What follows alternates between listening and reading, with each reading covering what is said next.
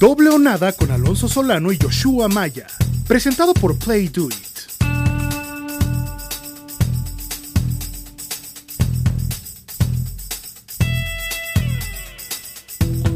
Seguramente pensaron que se iban a deshacer de nosotros, pero era un, nada más un descansito de un par de semanas y acá estamos de vuelta. Esto es doble o nada. Mi nombre es Alonso Solano, tengo a un Joshua Maya. Y lo que ustedes tendrán a continuación en los siguientes meses es la conversación que hacemos usualmente, pero ligada a otros deportes, porque en Yoshua Maya se los conoce todos y yo voy a tratar de ponerme ahí en carrera a tiro. Y hay mucho que conversar de lo que dejó este fin de semana anterior en todo el mundo deportivo. Yoshua Maya, por cierto, con algunas polémicas en Twitter, que lo vi a pinceladas porque no estaba muy cerca en Twitter, pero sé que por ahí nos va a terminar contando. Así que paso a lo que pasa, señor, arroba. ¿Qué tal, Alonso? Te extrañaba, mano, no debo decirlo, te extrañaba, pero bueno, ya estamos de regreso, nos tomamos una semanita de descanso, en lo que estabas en la playa tú. Supongo que estás un poco triste después de ver ayer la exhibición de, tu Milan en contra del Inter, los dos peleando por... Carajo, brutal. Los dos peleando por el tope de la tabla en, en la Serie A en una temporada en la que la Juventus por fin les dio un poquito de, chance de soñar, ¿no? Digo, por ahora la Juventus está incluso fuera de competencias de Europa. Eh, digo, tiene dos partidos menos que, tanto el Inter como el Milan, pero hace rato que ni el Inter ni el Milan tenían posibilidad de, soñar con la Serie A, que está muy buena, hay que decirlo, ¿eh? está bastante apretadita. Y, y el Milan tenía una chance muy importante de, dar un, golpe y tu Milan fue goleado y exhibido ayer. Sí, hay, un par de detalles con ese partido en, específico. Al Milan le cuesta, específicamente en la defensa, le cuesta mucho marcar a Lukaku, que es un tren, ¿no? no una locomotora, una Es dificilísimo y al Milan le ha costado mucho en los tres partidos que ha enfrentado este año. Dos veces ganó el Inter, incluyendo el de ayer y el primero que ganaron, inclusive Lukaku tuvo un partidazo y, le costó. Pero aquí el detalle que te quería comentar sobre eso, para no extendernos mucho, es que el Milan tuvo la mala suerte de que su mejor momento llegó en dos torneos diferentes, ¿no? En el cierre del torneo anterior y el inicio de este torneo. Si pones toda esa racha de partidos en un solo torneo, es campeón de Italia. Pero lamentablemente le llegó en la cola del pasado y en el inicio de este y ahora ya en el desgaste, cansancio, lesiones, COVID y todo lo demás, el equipo está completamente desinflado. ¿Te, despertaste a ver el partido o era muy temprano para ti? no, tú sabes que yo me levanto temprano, yo me levanto temprano, tú lo sabes. Es más, cuando te he enviado mensajes a las 7 de la mañana, siempre me, me comentas una grosería, entonces, ¿para qué vamos a dejarlo así? Te despertaste, muy bien. Sí, sí, me desperté, vi el, vi el juego y, y ahí tratando de buscar un poco de deportes el domingo que Puta madre, si tengo que decir que es, complicado, sí, es complicado.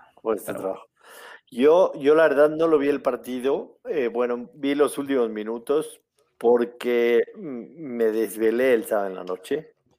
Una de las desveladas que menos han valido la pena en la historia de mis desveladas. Cuéntame. Me desvelé para ver la final del, del Australian Open a, mí me encanta, me encanta el tenis, tengo que decírtelo. Mis papás desde, desde muy chiquillos jugaban tenis, o sea, desde, desde prácticamente cuando eran solteros empezaron a jugar tenis, jugaban en, en parejas mixtas y singles y todo. Entonces, desde que yo nací me, me, trataron de inculcar el tenis, jugué durante muchísimo tiempo. ¿Se, ¿Se, conocieron por tenis, por el tema del tenis? No, no se conocieron por el tema del tenis, pero era, era el deporte que más les gustaba practicarlo por mucho. A mí me metieron desde muy chavillo a clases y teníamos una casa de descanso en un lugar que aquí en México se llama Cuernavaca en donde habían dos canchas de tenis y se la vivían ellos ahí y a mí me gustaba jugar mucho. Entonces el, amor al tenis se lo, se lo, tuve desde muy chiquito. Em, uno, te lo he dicho muchas veces, mi, mi, ídolo más grande actualmente deportivo es Roger Federer. El tipo me, me, vuelve loco, lo extraño ya, esperando a que sea 8 de marzo para, para volver a verlo jugar en la cancha. Y, y la verdad, digo, esperaba, esperaba un partido parejo. Yo creo que eh, todos, todos tenemos claro que vivimos en una época en el tenis que es singular, ¿no? O sea, que no se va a volver a repetir jamás. Pensar que entre Federer, Djokovic y Naval tengan 58 Grand Slams es una cosa absolutamente de locos. Tantas preguntas, ¿no? O sea, eh, entender la diferencia que hay entre estos tres con el resto de, de, todos los tenistas cuesta muchísimo trabajo. Cuesta y de la historia, ¿no? Sí, pues son los mejores tres de la historia, indiscutiblemente, ¿no? Independientemente de, del, del, número de, de, Grand Slams, por supuesto que han habido grandísimos tenistas, Rod Laver, por supuesto, este, Bjorn Borg y Vilas, que era grandísimo en, en, cuestión de, de, la arcilla, y Connor, Silendel y, y por supuesto McEnroe. Han habido grandísimos tenistas, pero, pero nunca, nunca tan dominantes como, como estos tres gigantes. Y lo curioso es que nos han tocado los tres en, en la misma época relativamente, ¿no? Porque Federer sigue estando, Federer fue el primero de, ellos en, en, ganar un Slam, sigue estando activo. Yo no sé si vuelva a ganar un Slam y después entra Nadal y después entra Djokovic. Hay tres años de diferencia entre Federer y Nadal, tres años de diferencia entre Nadal y, Djokovic. Entonces, o sea, es, es como, como, o sea, en, en, una generación de los que de los que estamos, digamos, conscientes de lo que estamos viendo del 2000 para acá, hemos visto a los tres en su prime y es una cosa de locos. Y yo sí pensé, a pesar de todos los números, ¿no? Otra vez, y, alguien en Twitter me hizo la, la, comparación con, con Djokovic y, y, Brady, por supuesto. No apuestes en contra de Djokovic, menos en Australia, que tenía ocho finales y las ocho ganadas, y a pesar de que estuvo a punto de retirarse del torneo, aposté, aposté en contra de Djokovic. y, y, porque, porque pensé, pensé, que, pensé que este era el momento en que por fin alguien le, le, le daba pie. En los últimos, en los últimos cuatro, tres había ganado Medvedev, Medvedev tenía cuatro horas menos de juego, Djokovic estaba con el tema de esa lesión, aunque se recuperó, pero, pero yo pensé que, que, que de verdad por lo menos veríamos un partido parejo, ¿no? Por lo menos veríamos una exhibición y, y te habla tanto de la importancia que tiene que tener el equilibrio un jugador con lo que hace en la cancha más el tema mental, ¿no? Y estos tres son unos monstruos en esos dos aspectos. Física y mentalmente son unos monstruos. Medvedev, a pesar de que mostró algo de tenis en el primer set, mentalmente cuando le rompen en el segundo juego, el segundo set, el tipo se desmorona como si fuera uno de esos edificios viejos, uno de esos estadios viejos en el que le ponen dinamita y ¡pum! se viene para abajo en dos segundos. Así le pasó a Medvedev. No sé si te acuerdas cuando tiraron el Georgia Dome. Claro, claro. Que la toma principal de las noticias está lista y de repente, ¡pum! ves ahí los flashes de los explosivos y de repente se cruza un camión y tapa. Ay, no, es nada. Tapa todo, ¿no? Así. Pero bueno, eso fue y, y, sí fue una desvelada terrible y me sentí peor porque había apostado a Medvedev. Entonces este, me fui a dormir a la cama muy encabronado. Pero bueno, ese es el deporte, ¿no? De eso se trata. Uno, uno hace análisis y, y cree que sabe algo y a veces no sabe nada. Pero bueno, afortunadamente la NBA me trató muy bien el domingo. De nueva cuenta van dos domingos que me va muy bien en la NBA, así que te, el, el día terminó bastante bien. Sí, ¿no te parece que con el hecho de que, que, digas que sea tan increíble que, que Nadal, Federer y Djokovic estén en, en, la misma época, también es, es bueno para el debate que sean contemporáneos, porque no tenemos que imaginarnos escenarios donde claro. digamos, ok, eh, ¿qué pasa si se hubiera enfrentado tal y tal? ¿Qué pasa si en este escenario, en tal, eh, no sé, en arcilla, en césped, en, en cancha sí. dura? No, no tenemos que imaginarlos, tenemos eh, el, el, dato ahí y los videos y todo lo demás que, que, hemos vivido durante los últimos, no sé, 10, 15 años. 100%. Digo, lo, lo, lo ideal hubiera sido que los tres mmm, tengan la misma edad, ¿no? Y entonces en ese momento, pero pues cada quien aprovechó. Ahí ya le estás pidiendo mucho a la vida, ¿no? Sí, no, cada quien aprovechó su, su juventud de alguna manera, ¿no? O sea, Federer en su juventud aprovechó y dominaba Wimbledon a, a placer. Uh -huh. Nadal ha dominado desde que desde que tengo uso de razón el Roland Garros y lo seguirá dominando hasta que juegue. Y, el tema de Djokovic en cancha dura, rápida, como, como es Australia, que es la más rápida de todas, ahí, ahí por supuesto su dominio es, es brutal y sobre todo que, que, que estuvo sacando espectacular en el torneo, ¿no? tenía, tenía medio su saque y, y, eso lo hizo a final de cuentas llevarse el torneo. Este, sí, será difícil, o sea, tienes, tienes argumentos para decir de cada uno de los tres que es el mejor de la historia, ¿no? Evidentemente lo, de, lo, de, Nadal en Arcilla es, no hay debate. O sea, para mí el tema de Nadal con Roland Garros es, es, es eh, el, el evento que en conjunto con lo que ha hecho Nadal de mayor dominio en la historia sobre cualquiera. O sea, nada se puede asemejar a lo que ha hecho Nadal en la historia con Roland Garros. Nada, absolutamente nada. Ahora, ¿qué vamos, qué vamos a hacer cuando? No sé. Sí, no, es una cosa. Es una cosa de locos que, que sin duda alguna. Eh, eh, eh, hay, hay, una generación que, que Medvedev forma parte de ella, en el que está Tim, en el que está Tsitsipas y, y está Zverev y está, por supuesto, Medvedev y vienen el resto de los jugadores que están creciendo ahorita y, y, nos vamos a tener que, que, satisfacer con ellos, ¿no? Por supuesto que no vamos a ver ni el dominio ni el nivel, pero pues por, por lo menos entre ellos estará parejo, ¿no? Por lo menos entre ellos darán buenos partidos, pero sí va a ser, va a ser difícil asimilar una ATP sin estos tres. Muy difícil. Voy con, Voy con, voy con un dato, o te, te hago esta pregunta. Over-under, 23 Grand Slams de Djokovic. Under. Sí. Sí. Está 5, ¿no? Está 5. Yo creo que de los tres es el que más va, el que más va a ganar. Estoy de acuerdo, por eso te pregunta, por eso te lo puse en 23, más allá de los tres más que los 20 que tienen ahorita Federer. Y nada, porque le da el tiempo también, ¿no? Y parece que el físico está ahí. Mira, yo sinceramente no creo que, que, que, que, Djokovic pueda ganar este Roland Garros, por ejemplo. Este Roland Garros yo creo lo va a ganar Nadal. Todavía está, está bastante bien físicamente para, para poder ganar este. este. Y, y el tema de Wimbledon va a estar sabroso, ¿no? Federer, Federer claramente está, está enfocándose en dos cosas este año. Número uno, Wimbledon. Número dos, los, los Juegos Olímpicos. el oro olímpico en singles es su, su, asignatura pendiente. Y se está enfocando en eso y en base a eso va a ser su calendario, ¿no? Y, y nunca, lo puedes, nunca lo puedes descartar. Ojalá que, que, la operación de rodilla que tuvo y todo regrese bien y pueda ganar un último más sería fantástico. Pero pensar que va a ganar es que también podría ser push, ¿no? A lo mejor son 23 exactos, pero pensar que va a ganar 6 más, 6 Grand Slams más Djokovic me parece, me parece un poco, pero la verdad es que el tipo mentalmente es un roble. Mentalmente es un roble. Es muy difícil vencerlo.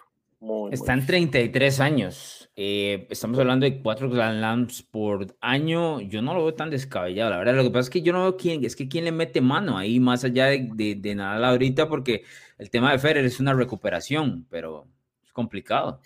Sí, sí, no hay, porque este, estos chavos no han aprendido a ganarles, ¿no? Exactamente, exactamente. Es, es, como, como, esa, como esa nueva guardia que quiere el spotlight, pero que la vieja no se deja, se rehúsa.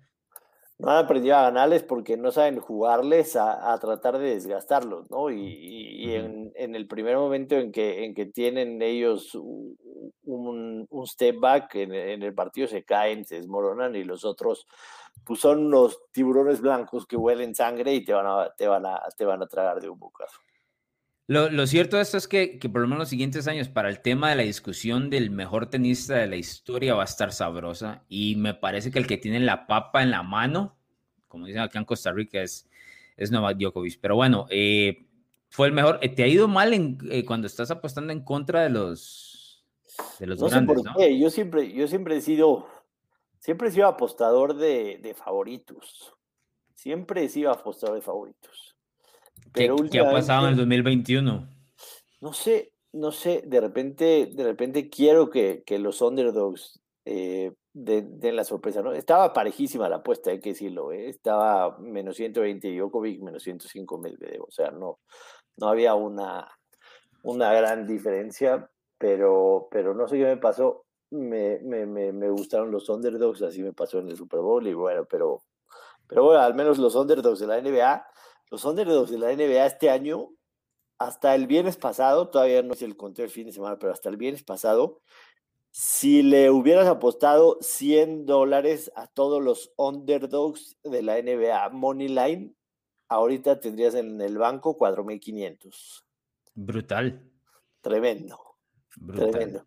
Eso nos habla de lo que hace falta la, afición en, en, una arena, ¿no? Si, si ponemos estos, estos deportes, estos deportes, digamos, principales, más importantes, lo que tú quieras. En, en, el tenis, evidentemente, no juegas en tu cancha, ¿no? Entonces lo voy a descartar. Pero, por ejemplo, si ponemos béisbol, fútbol americano, básquetbol y fútbol, soccer, ¿cuál de esos cuatro tú consideras que la afición tiene mayor, em, mayor influencia en, en, el partido, en, en, incomodar al rival y, animarte a ti? diría, puta, es, una, está complicado porque todos tienen su, su versión, pero diría que el baloncesto es el que está más pegado, está más pegado al, ¿no? Sí, son, son arenas que estás muy cerca de la duela y, el ruido, porque la mayoría de ellas son, son cerradas o todas son cerradas del básquetbol. Y, el ruido, el, el, tema de los tiros libres, ver, ver a la gente volviéndose loca y enseñando la panza atrás de la canasta, no, no es fácil.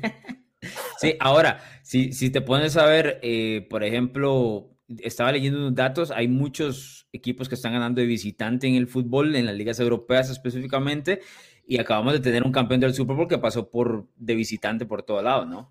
Sí. Entonces, algo tendrá. Claro que la afición, sin duda alguna. Otro de los temas del fin de semana, rápidamente para, para dar tu opinión, eh, Carson Wentz fue movido, tradeado a los Indianapolis Colts. Eh, yo sinceramente, y, lo reconozco, lo dije en Twitter y, lo dije seguramente en alguno de los podcasts que hicimos de NBA, no pensé que jamás los Eagles iban a tradear a Carson Wentz por una simple y sencilla razón, porque les va a pegar con 34 millones de dólares en el, en el tope salarial en 2021, ¿no? O sea, vas a pagar, vas a, tu tope salarial tiene 34 millones de dólares, que va a ser el 20% en un jugador que no va a estar en tu, en tu equipo. Por eso pensé que, que no se iba a ir.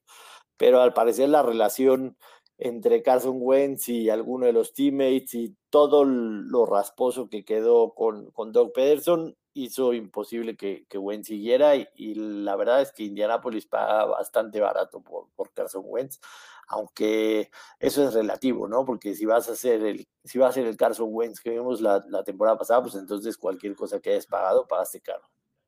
Sí, yo no, yo todavía me he rascado la cabeza durante los últimos días y no le encuentro el sentido del lado de Filadelfia haber, haberlo enviado a Indianápolis. Más allá del problema que, que significa el mariscal de campo entre tu camerino, tienes un entrenador en jefe nuevo, eh, votaste a Doug Peterson que parecía ser el problema directo con, con Wentz.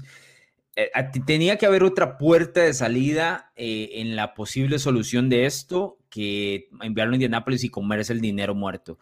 Y ahora tras de eso informan de que el equipo de Filadelfia quiere ponerle competencia, en este caso a Jalen Hurts. Si, la competencia la tenías y la estás pagando, que era Wentz, ¿por qué vas a hacer ese cambio? Yo honestamente no lo entiendo. Del lado de Indianápolis lo tengo claro que es el movimiento que ellos querían, esperaban y, lograron hacer y lo hicieron lo hicieron de manera más que correcta, porque un equipo que no sobrepagó en lo absoluto por lo que quería que es este mariscal de campo. Pero el lado de Filadelfia sigo, o sea, mantengo en que no entiendo el movimiento, honestamente no lo entiendo.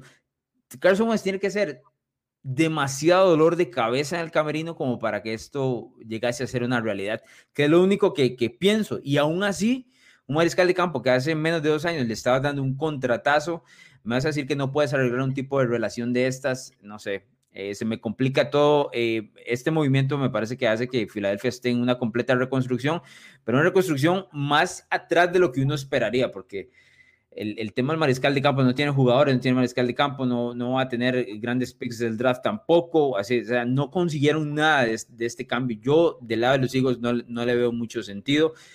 Y considero algo, sí, tengo que mencionártelo. Creo que Carson Wentz es el, es el o sea, que en, en Indianapolis va a ser el Carson Wentz de los primeros años de Filadelfia que el último que vimos en el 2020, porque en el 2020 tenían, o sea, esa franquicia era un problema de arriba abajo, por lo que creo que ahora en Indianapolis tiene una oportunidad de, de no sé, es que ni siquiera, es eso es lo que no quería decir precisamente. ¿Cómo vamos a hablar de hacer la carrera de un mariscal de campo que apenas tuvo un mal año? la, temporada que la temporada que Filadelfia y el Super Bowl, Carson Wentz estaba entre la discusión por ser MVP, ¿no? Era el favorito, viejo. Era el favorito. Lo que pasa es que tontamente se arriesga además en una jugada ahí en contra de los Rams y se rompe la rodilla y se acabó, ¿no? Muchos, hay, hay muchos rumores de que, de que mentalmente eh, le, afectó mucho que, que, los Eagles hayan llegado y ganado el Super Bowl y él haberse lesionado, que, que mentalmente no se pudo, no se pudo recuperar de eso. Pero está bien, pero e, ese es su ego, deja el ego atrás, porque eso es, eso es solo el ego, porque él está pensando, me imagino yo, bajo esos argumentos, em, yo soy una de las razones porque el equipo está ganando, y al, al ganar igual sin mí, eso me pega el ego, pero tenés que quitar, o sea, el fútbol americano, la NFL, tenés que quitarte un poco el ego de lado y seguir trabajando. Y en este caso, creo que no pudo sobrepasar eso, ¿no? Porque el Super Bowl 53, 52, perdón, por más que estemos hablando de que Wentz lo llevó hasta diciembre con el mejor récord de Filadelfia, ese Super Bowl le pertenece a Nick Foles. Eh, y eso, lamentablemente, para él es lo que no se ha podido quitar de la cabeza. Claro. Bueno, este, seguramente. Dame, un minuto tuyo. ¿Qué, ¿Qué, piensas? Porque no me has dicho. No, yo a mí mismo raro. O sea, yo, yo sinceramente eh, me daba miedo porque incluso hubo una reportera ahí de, de Filadelfia que, que, había filtrado o, o había escrito de, que Chicago estaba muy cerca de, de hacer un canje. A final de cuentas se supo que Chicago no ofreció nada. Y a mí me hubiera dolido mucho que Chicago adquiera a Carson Wentz y, y, y dieran lo que fuera por él, sinceramente. A mí, a mí no me parece un coreback que vale la pena pagar nada por él. no, has, has, estado en ese, en ese vagón del tren todo el 2020 y ahorita el 2020. no, no, no, no me gusta en lo absoluto y, y digo, Indianapolis seguramente le va a dar herramientas para, para al menos tratar de evitar tener errores, ¿no? Pero, pero sinceramente a mí no me gusta, no me gusta Carson Wentz lo que he visto de él. Aquella temporada de, de donde llegaron al Super Bowl mostró su mejor cara, pero yo creo que su, su cara, digamos, ficticia fue esa y la real fue lo que vimos el último año y medio. Era un equipazo ese. Bueno, prueba de ello es que perdieron el mariscal de campo y aún ganaron, anotando 41 puntos en el Super Bowl, pero bueno. Hay que ver qué es lo que trae, porque el carrusel de mariscales de campo también va a estar interesante. Algo que has mencionado también en otros podcasts, solo que va a salir en marzo. Tenemos Champions esta semana, Joshua Maya. Sí, eh, digo, la semana pasada arrancaron los resultados de final con, con marcadores que a mí me parecieron la mayoría de ellos sorpresivos. Lo del Barcelona nos daría para un, un episodio entero, ¿no? 100%. Sí, un episodio entero de, de, de, hablar de lo que está sucediendo en Barcelona, que es una cosa de locos. Eh, eh, eh, no, no voy a hablar del partido porque ya tiene mucho rato, pero, pero lo que hizo que las tribunas estuvieran vacías y escucháramos la frustración de Piqué con esos gritos impresionantes a sus compañeros y demás, y la concha de sus mamás y demás, nos hizo darnos cuenta de lo podrido que está hacia dentro de ese equipo, tanto mental como futbolísticamente, ¿no? Y, y creo que estamos a muy poco de ver el final de ese gran Barcelona que nos maravilló a todos durante muchos años. El Liverpool le gana 2-0 a Leipzig. El Liverpool me parece que lo tiene clarísimo. Es, este, es Champions y nada más, ¿no? En la liga el, City se les fue ya y, y, tratarán de, de, de, hacerlo mejor.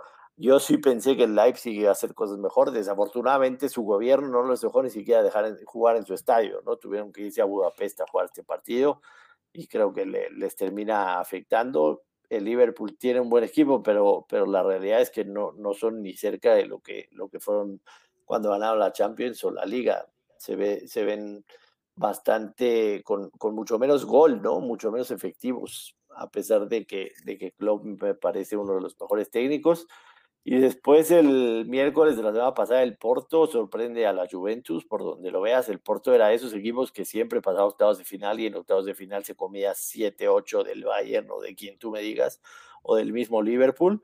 Y el Dortmund que le gana al Sevilla 3-2, un Sevilla que, que normalmente juega muy bien defensa y, y, de repente el Dortmund en una brisa de ojos, Erling Haaland que tiene 20 años y, es una de las joyas más grandes que tiene el fútbol europeo.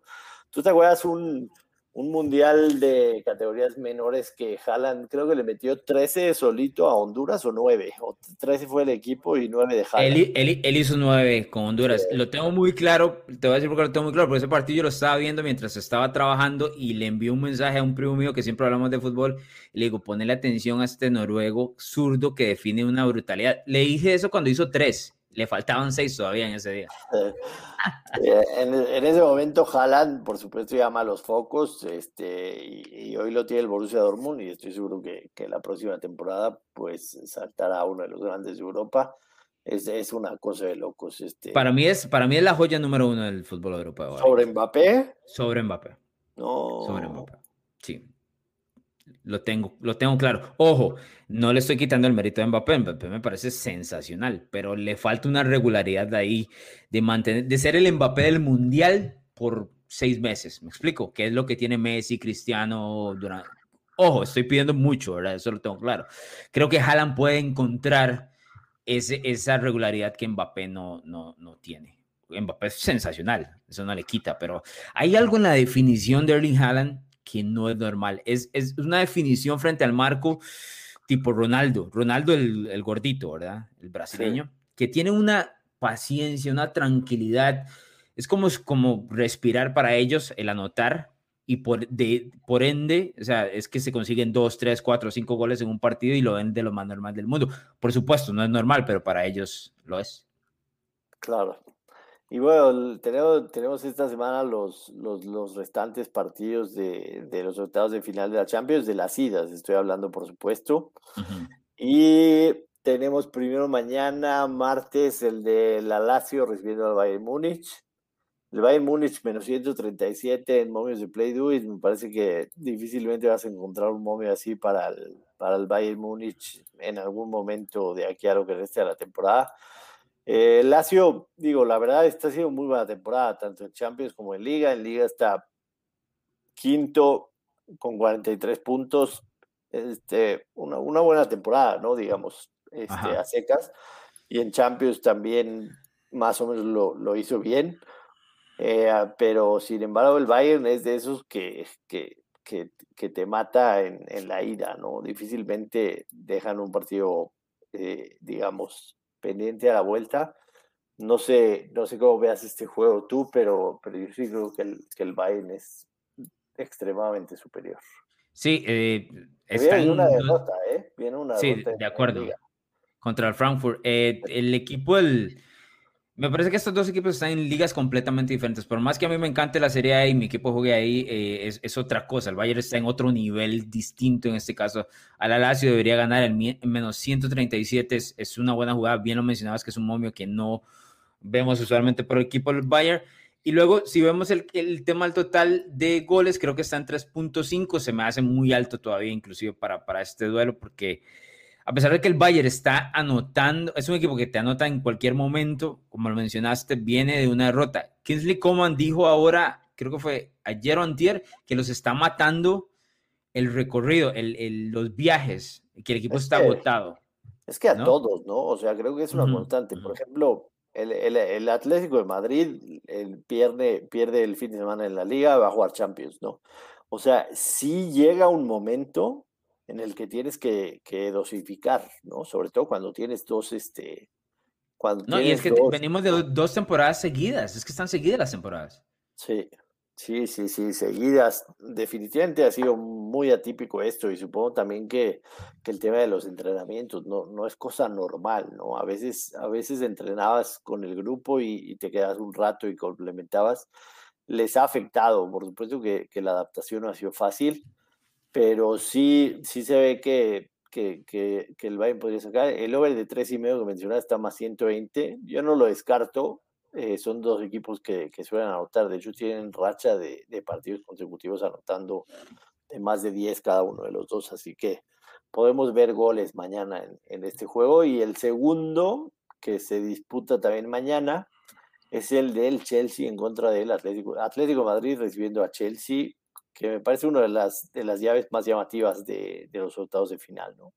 Sí, primero estamos hablando de dos, dos equipos con buen nombre, ¿no? Y el Atlético en una muy buena temporada. Ese más 165 que nos presenta playduit.mx, la verdad me llama muchísimo la atención como para hacer la jugada ahí con el Atlético de Madrid, eh, que me parece en ese momento por lo menos el equipo superior. Yo sé que el Chelsea ha recuperado ahora que cambió el entrenador, porque Lampard perdón, pero no era entrenador de nada, ¿verdad? Sí, no, nada. Pero ha recuperado, pero no creo que haya recuperado lo suficiente como para estar al nivel de eliminar al, al, Atlético Madrid del Cholo, que siempre en estas eh, series es de dientes apretados, así que me voy a jugar ese más 165 de los colchoneros.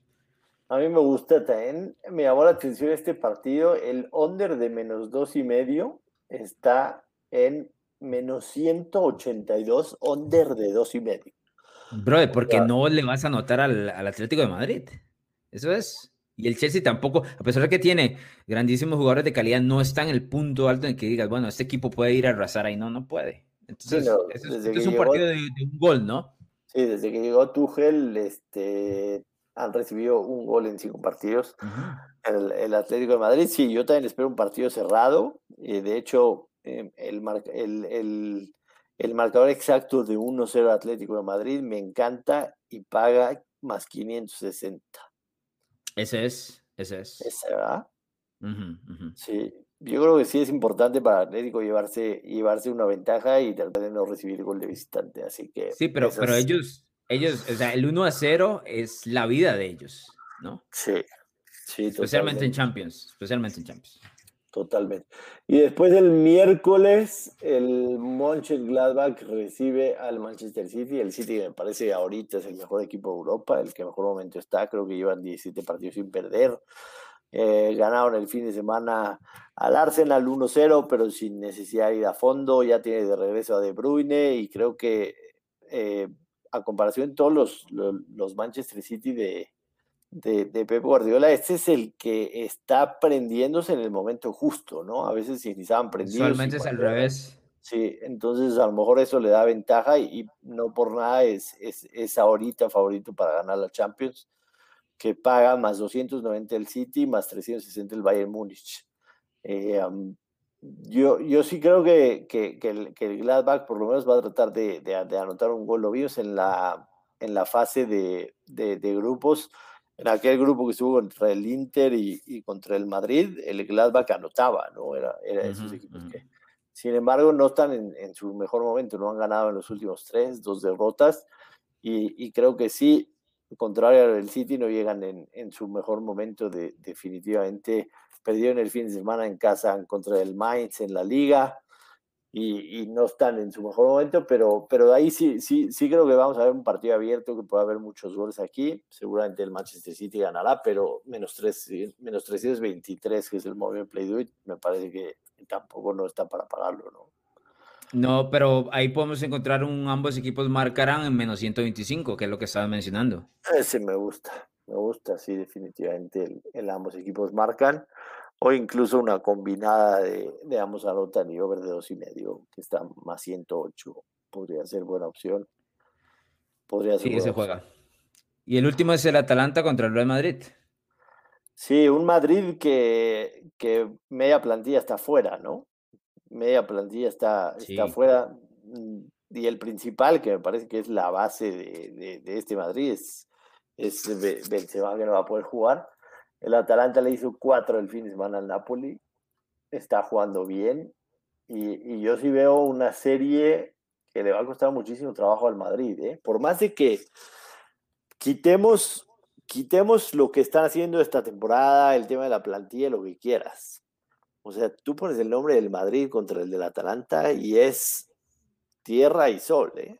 O sea, estás hablando de, de, dos mundos totalmente distintos y sobre todo en Champions, ¿no? Estás hablando con el equipo más ganador en la historia de la Champions en contra de uno que está empezando a tratar de, de hacer ese nombre, eh, llegando a, a, octavos de final de la Champions en, en, temporadas consecutivas por primera vez en su historia, o sea, algo que, que el Atalanta jamás soñó. Pero, pero la realidad es que la actualidad de, de, los dos equipos son, son totalmente distintas a lo, que, a lo que dice la historia.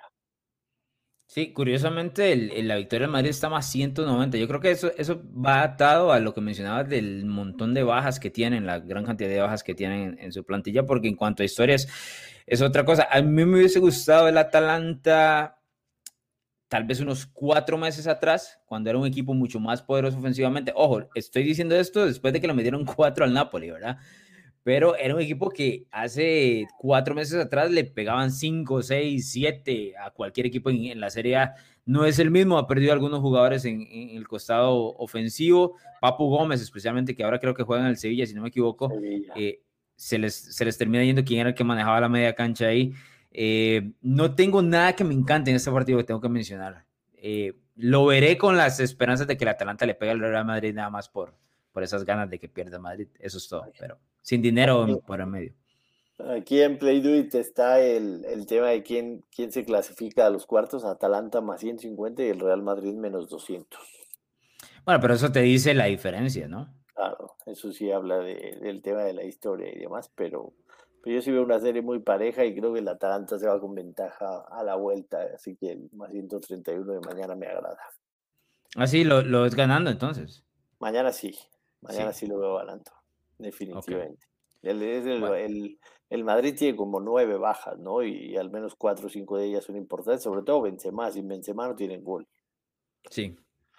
Bueno, vamos con ese más 131. Yo no estoy convencido, pero eh, ahí te aviso 10 minutos antes del juego a ver si le meto casa y carro para ver qué, qué hacemos. No, no tanto, no tanto. ¿No?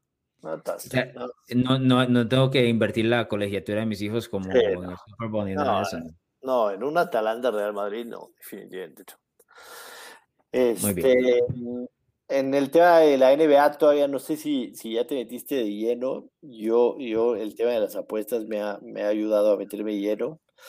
Te cuento que el Jazz de Utah es el mejor equipo de la liga, a pesar de que perdió el, el viernes pasado en contra de los Clippers.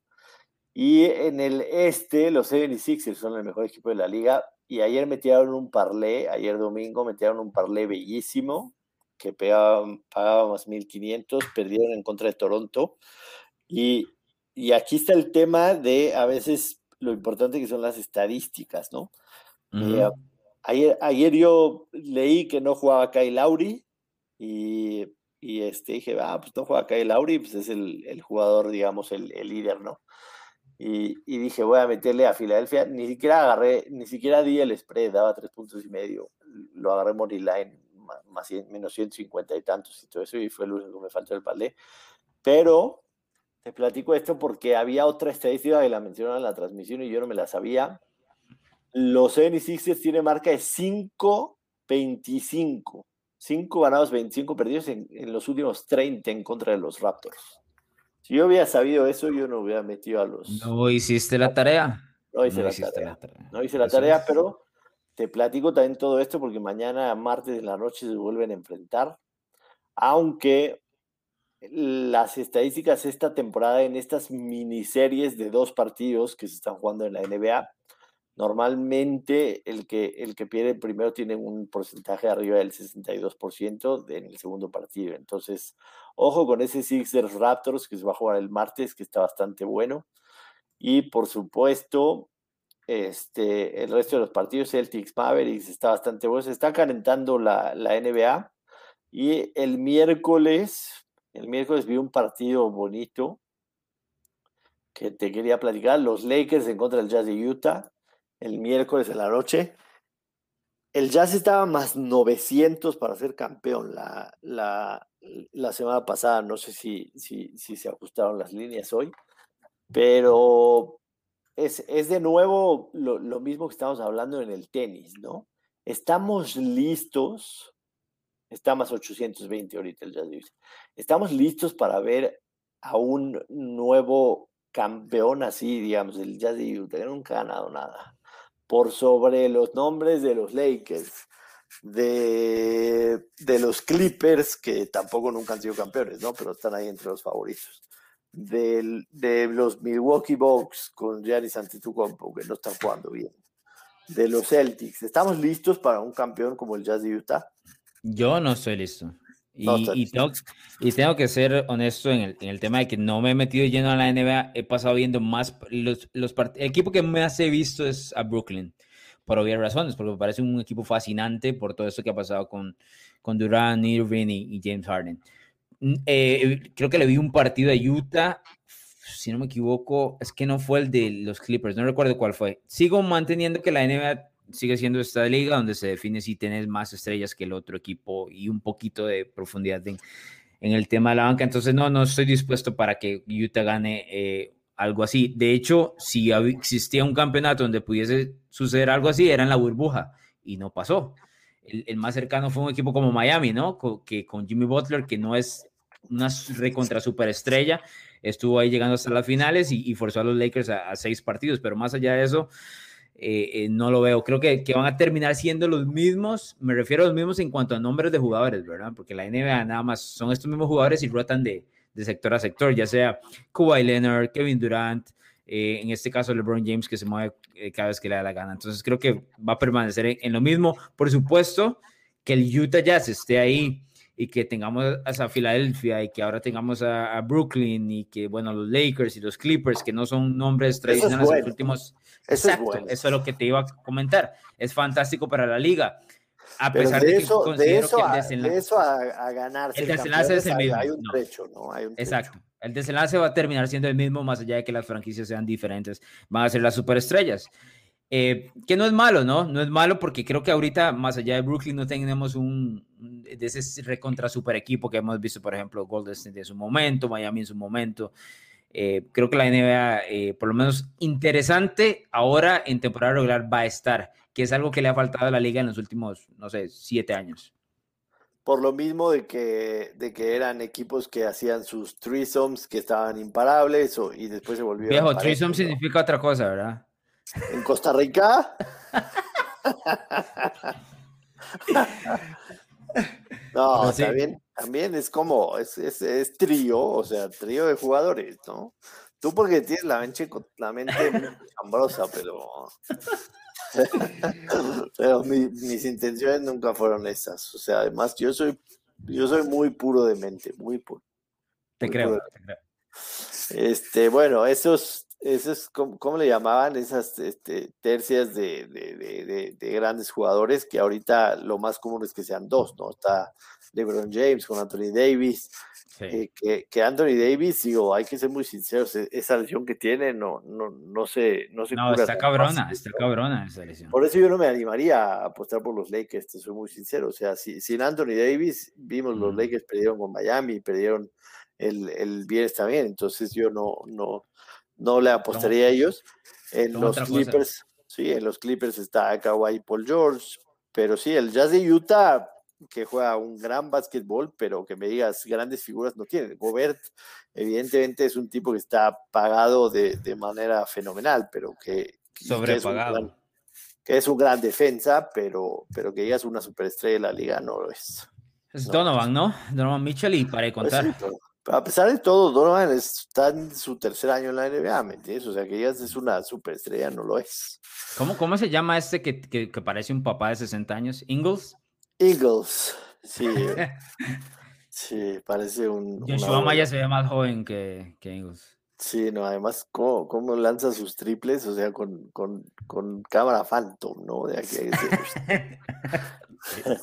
sí. sí. sí, Pero está jugando bien el Utah Jazz, así que pues yo, voy a, yo voy a hinchar por ellos. Todavía que, que mis Con sus uniformes de, de de Paint, eh, PowerPoint. Me encanta, me encanta. PowerPoint de los, de los 90 Sí. Así que bueno, así está la NBA. Este, cerramos el de hoy. El, el jueves estaremos de regreso con un, un, previo de lo que nos llama la atención para el fin de semana. Dar unos consejillos de apuestas y, y, y doble una sigue para buen rato. Así es, y que la gente se suscriba, por supuesto, a nuestro podcast, ya sea en Spotify, en Apple Podcast, donde usted reciba toda la información y puede seguir a Joshua Maya, arroba Place of the Week. Este está tirando apuestas, comentarios. No, ¿Viste cómo me tiraste una curva? En el primer minuto te introdujo una polémica y te saliste con una curva del tenis y aquí qué carajo y no sé qué más. Pero bueno. Es que El, el miércoles pasado me, me puse una peda sabrosa. Oye, cuando yo te conocí no eras así, brother. Sí, no. No sé qué, O sea, no sé qué ha pasado. De hecho, tenía, tenía toda la pandemia que no probaba una gota de alcohol. Bueno, para ser verdad, desde que nació mi hijo, mi hijo ya tiene ocho meses, desde que nació mi hijo, que, que sí me tomé ahí un par de vodkas, no había tomado nada y el miércoles pasado sí me puse hasta las chanclas, pero o sea, no mal, estaba muy happy y, y entonces me- empecé a pelear con todo el mundo en Twitter y estuvo divertido. Va. Ese es, el, ese es Entonces- el, ese es el Yoshua Maya que pocos conocen, ¿no? Sí, sí, sí, sí. Hay que tener acceso privado para ese Sí. acceso. Pagar premium, eso es, hay que pagar Sí, premium. tal cual. Nos escuchamos Venga. el jueves, mi querido. Así es, nos escuchamos el próximo jueves acá en Doble Nada.